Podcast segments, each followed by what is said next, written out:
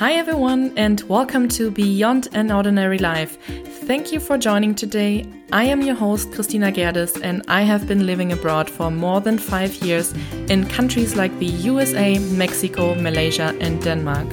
By stepping out of my comfort zone, I was able to become more culturally aware, develop new language skills, make international friends, and travel to beautiful places around the world. So, you always wanted to go abroad and experience new cultures as well? Then this podcast is here to help you reduce the barriers of going abroad. My guests and I talk about why you should go abroad, what options you have, what potential challenges might arise, and how you can overcome them. Let's get started. Hello. Goddag. Ahoy. Moi. Ciao. Namaste. Ni hao. Hi everyone, my name is Christina, and this is a brand new podcast called Beyond an Ordinary Life. Um, just to give you an introduction about what this will be all about, I just wanted to introduce myself and let you know what would be the context of this podcast. So, did you always dream about going abroad, but there has so many things holding you back from executing on it? You might have a girlfriend, a boyfriend, financial challenges, no idea what you um, want to do, or you're afraid that your English isn't good enough. Then, yeah, welcome to my life. This was me eight years ago. Little did I know back then that by the age of 28, I would have lived abroad in four different countries like the USA, Mexico, Malaysia, and Denmark for more than five years. So, did I catch your attention? then you know this podcast is for you. But before I deep dive into my experience abroad, I want to use this episode to explain to you what this podcast will be about. During the last years, I spent a lot of time addressing questions like how can I go abroad? What options do I have? What happens if I get homesick? Um, what do I need to do before I leave?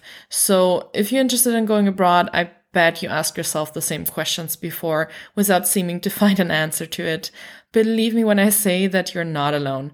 Not only do I assume this, but I can prove it based on a survey I conducted with 77 people who asked themselves the exact same questions. So, can you guess which aspects ranked highest in terms of keeping people from going abroad? Send me a message.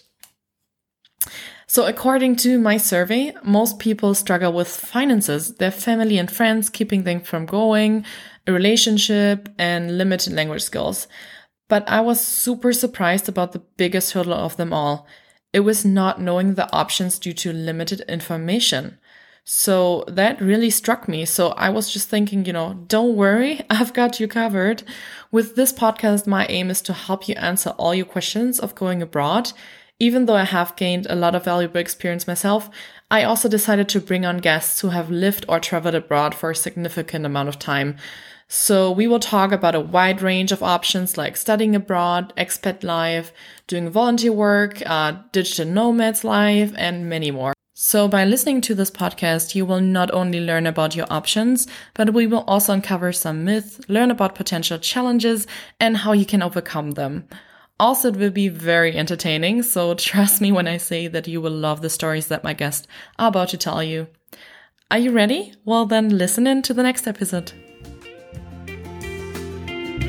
Thank you so much for listening today. It means a lot to me that you made it all the way to the end.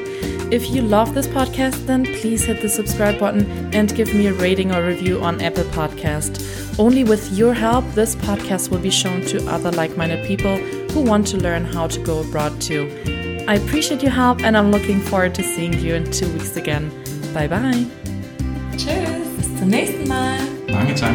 Vi ses. Naslyšenou. Ensi kertaan. Alla prossima. 对面对面。谢谢，再见。